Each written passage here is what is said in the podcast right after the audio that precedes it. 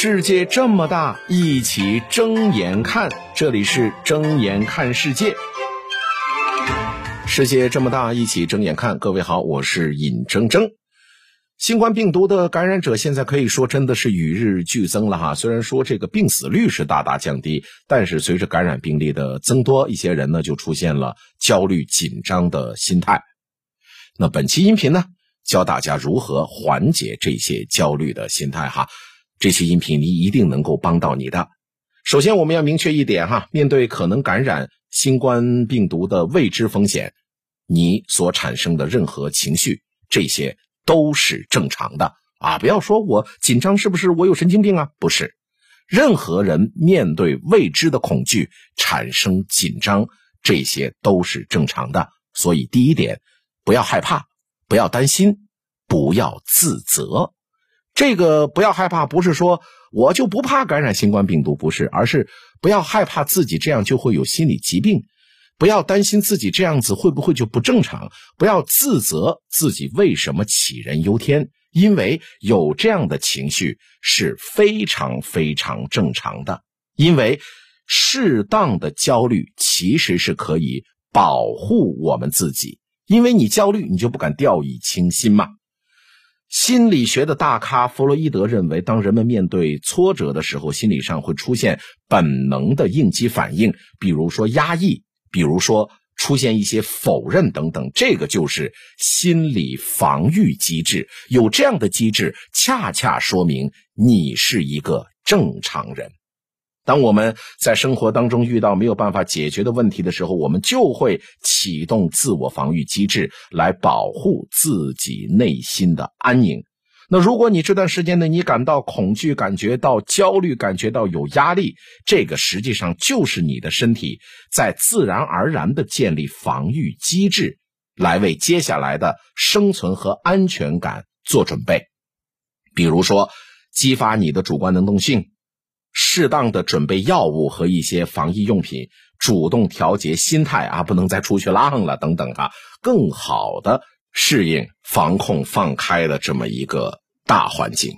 就是只要这些情绪它不会影响到你的正常生活的话，各位不必太在意。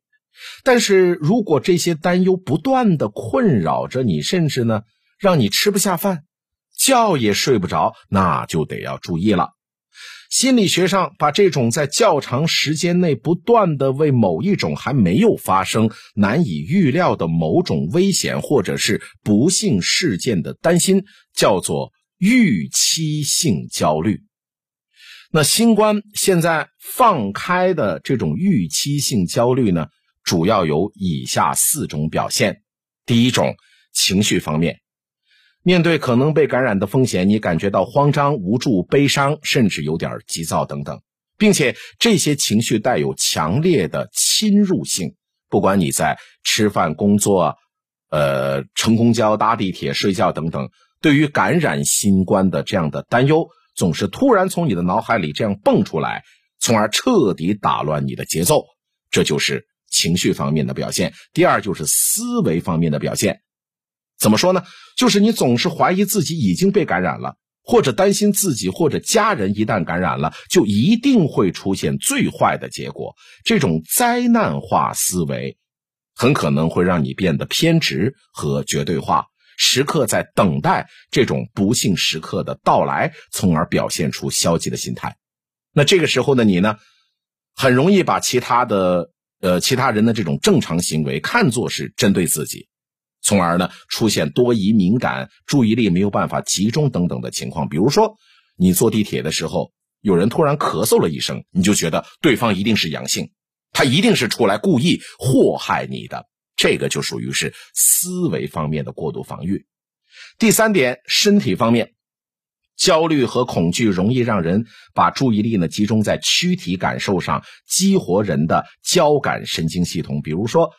身体原有疾病的症状突然加重了，或者呢出现了胸闷呐、失眠呐、头晕呐、拉肚子等等躯体化的症状。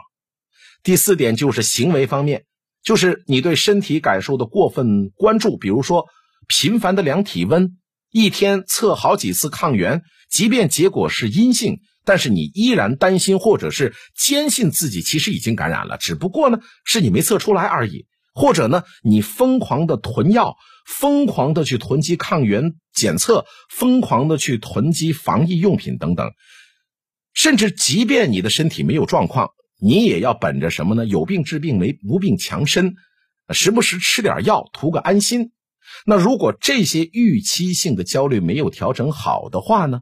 这就会让我们非常的心累，所以各位想要缓解目前新冠放开的焦虑，各位可以尝试做以下这十一件的小事儿。第一，做自己健康的第一责任人。这个无可否认哈，在过去长达三年的防疫当中，我们都是被动的啊，都是听指挥的。比如说去哪儿做核酸啊，万一感染了新冠该怎么办？这都被安排的好好的，隔离之后物资哪里来啊？这些问题呢都有人做主了。那如今呢，我们就像一个什么呢？从大家庭里面分离出来的一个个体的一个独立个体，我们要主动为自己负责了啊！其实各位啊，在这儿我多说两句哈，呃，做自己健康的第一责任人呐，或者说什么以后这个抗疫就要靠自己了等等啊。这些个口号呢，其实我个人感觉就有点什么呢？有点巨婴的感觉。你想啊，这几十年你自己过来，什么事儿你不是靠着自己呢？对吧？不要去做一个巨婴，一定要时刻主动为自己负责。只不过以前呢，就由于这个政策的原因，你是属于是被安排的。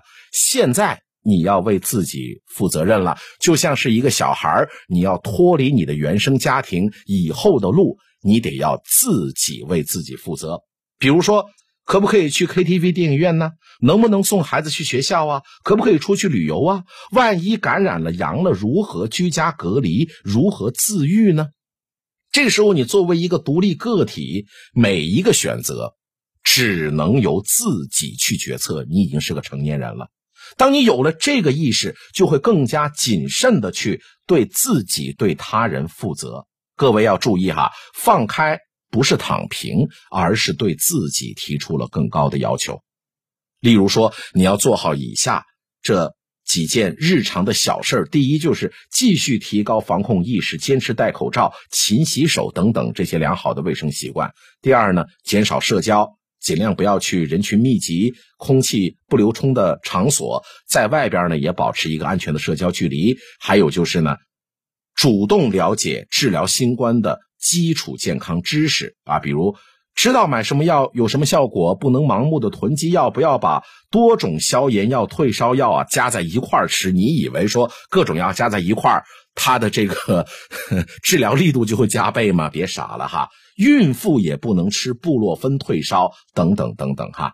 大部分人呢都没有医学基础。不确定如何用药的话呢，最好呢在网上查一查权威的用药指南，或者呢咨询一下专业人士。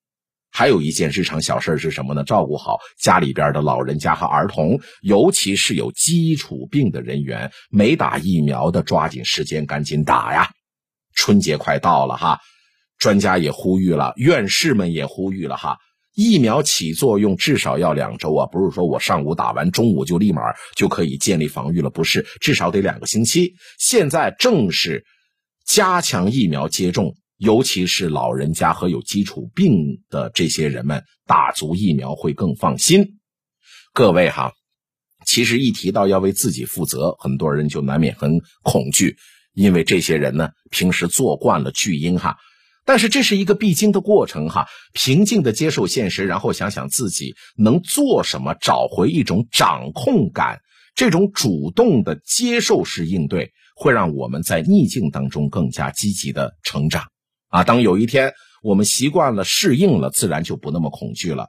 这就像疫情防控最初的时候，我们不习惯戴口罩，甚至我们劝长辈戴口罩呢，还会被长辈说。但现在呢？这口罩就像是焊在脸上的保护罩一样，很多的人呢一摘下就没有安全感了。你看，如今我们正在主动养成另外一种习惯，不同的是，它是带着自由和希望的味道。好，各位，这是第一件这个事情哈，第一件小事就是做自己健康的第一责任人。那第二件小事是什么呢？第二件小事就是增强心理弹性，提高自身的复原力。面对疫情，我们每个人或多或少一定会感觉到焦虑，但是在体验感上这是大不相同的。一部分人觉得这就是时间问题吗？我被感染这是迟早的问题，那不如呢把精力放在积极应对上，尽可能的降低风险。而另外一部分人呢，一边怕被感染，一边又消极应对。各位，在心理学上，我们将这种面对压力、挫折。创伤等等消极生活事件的时候，个体反映出来的不同应对能力呢，称之为心理弹性。说白了，就是你的坚韧度。那么好，一般说来，心理弹性越强，就越能承受风险和压力，保持相对稳定的健康和心身呃心身状态。那么我们该如何提高心理弹性呢？最重要的，我觉得是进行认知重构。就是重新建立你的认知，打破对新冠病毒的危害呀、预防措施啊、治疗方法等等问题的旧认知，重新建立起对新冠病毒的科学认知，要更新一下你的知识体系了。只要你多关注新闻，你就会发现哈，奥密克戎变异株的伤害性变弱了，大部分的患者其实都可以自愈。奥密克戎变异株导致肺炎或者重症、危重症的比例是越来越低了，儿童感染奥密克戎的症状更轻，病程更加短了。比如说，广州的本轮疫情累计报告本土感染者超过了十六万例。无症状感染者这占了大概九成，重症、危重症只有四例，而且是没有死亡病例。其中呢，三岁以下的婴幼儿是一千七百三十六例，占比是百分之一点零四，都是无症状或者是轻症患者。也就是说，当你看到越来越多的科学数据，看到新冠患者分享自己痊愈过程的真实经历，那些因为未知而产生的恐惧感呢，也会慢慢的消失。那与此同时，我们也要减少不必要的信息输入，比如说呢，少看各种的这些微信群，少看各种的胡说八道的什么朋友圈啊、社交媒体等等流通的未经证实的谣言和负面新闻。咱不信谣不传谣，避免呢徒增焦虑。这是做好第二件事。第三件事呢，各位留意七个点，咱们用实际行动改善负面情绪。第一。每天起床可以给自己呢一个可控的美好期待。美国沃顿商学院和俄亥俄州立大学的研究员发现啊，早上的心情那几乎是代表了一整天的心情啊。你需要做到的是什么呢？找到一件至少自己期待或者让自己开心的事，或者会让自己一看到就会很温暖的人。这份期待可以很简单，只要你愿意伸手，愿意努力就可以实现的。比如说起床之后撸一下猫啊，约家里人说晚上回来吃顿火锅呀，或者说追新一集的自己喜欢的剧啊，等等等等，这些很容易能实现。第二是什么呢？多跟信任的亲友沟通，多跟重要的人在一起，建立良好稳定的社交支持系统，这也是可以有效提高一个人的心理韧性。当你向亲友。倾诉你的烦恼，表达你的情绪的时候，这种主动的自我暴露，其实会让彼此更加的亲密。在得到安慰和支持的同时，你会深深的感受到自己是被关心的、被爱的，从而更有力量面对人生的至暗时刻。心理学研究发现，哈，创伤经历会让我们意识到。和他人的关系会有多重要，以及呢，丧失亲密的人可以是一件多么迅速的事情，从而你要更加珍惜和他人的关系。还有一件事就是，每天呢花五到十分钟练习一下正念冥想，就不让你瞎想，而是有正能量的冥想。当你发现负面情绪已经让你没有办法专注做事儿的时候，你就可以试一试这种方法——正念冥想，它可以让你以一种。不加评判的方式，将注意力引到当下，专注于此时此刻此地。这种自我调节，在心理上可以排解负面情绪，消除压力与焦虑；在生理上呢，也可以帮助缓解身体的疼痛。而且冥想没什么门槛儿的，找一个安静的空间，马上就可以进行了。比如说卧室，比如说客厅等等，都可以哈。就关掉你的社交媒体，找一些专业冥想的视频，用自己最舒服的姿势，然后闭上眼睛跟着练习。随着你身体的慢慢放松，相信我，你的情绪也会逐渐的平复。还有就是规律生活，提高免疫力啊！接下来就是拼免疫力的时期了，好好吃饭。规律睡眠，运动起来。如果实在说我不喜欢运动的话，起床伸个懒腰，一有空做做简单的拉伸。每天呢，戴好口罩出门散步那么十来分钟。这些小动作既不费力，也能缓解身体压力，身体舒服，心情也会跟着好起来。还有就是建议尝试一些新鲜事物，学习一个新的技能。实践证明啊。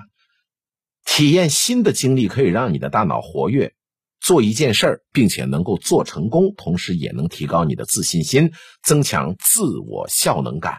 比如说你喜欢画画，行动起来呀！通过上网课自学一下，让自己完全掌握这项技能嘛。比如说你喜欢跳舞，那你不妨跟着一些视频学习一支舞蹈。你喜欢做饭，可以尝试做一个新的菜式等等。还有就是呢。把不开心的经历写下来。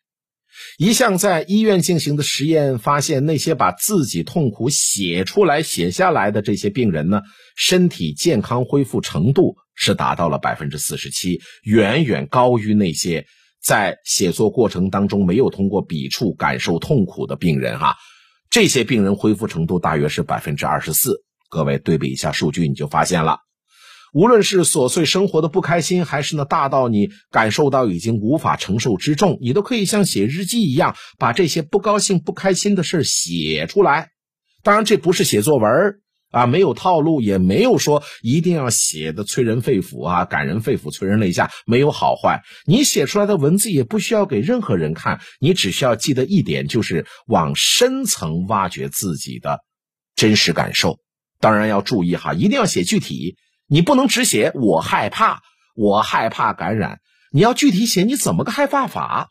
你害怕背后其实是什么？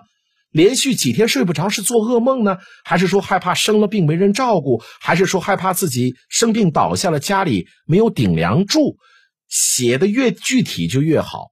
那如果万一你不小心感染了，你也可以记录下每天自己的身体的感受变化和你心里的感受，比如说发个高烧有多辛苦啊，浑身疼有多难受啊，很害怕自己会不会，呃，这个不会自愈啊，等等，越具体越好。因为为什么呀？在心理学里边。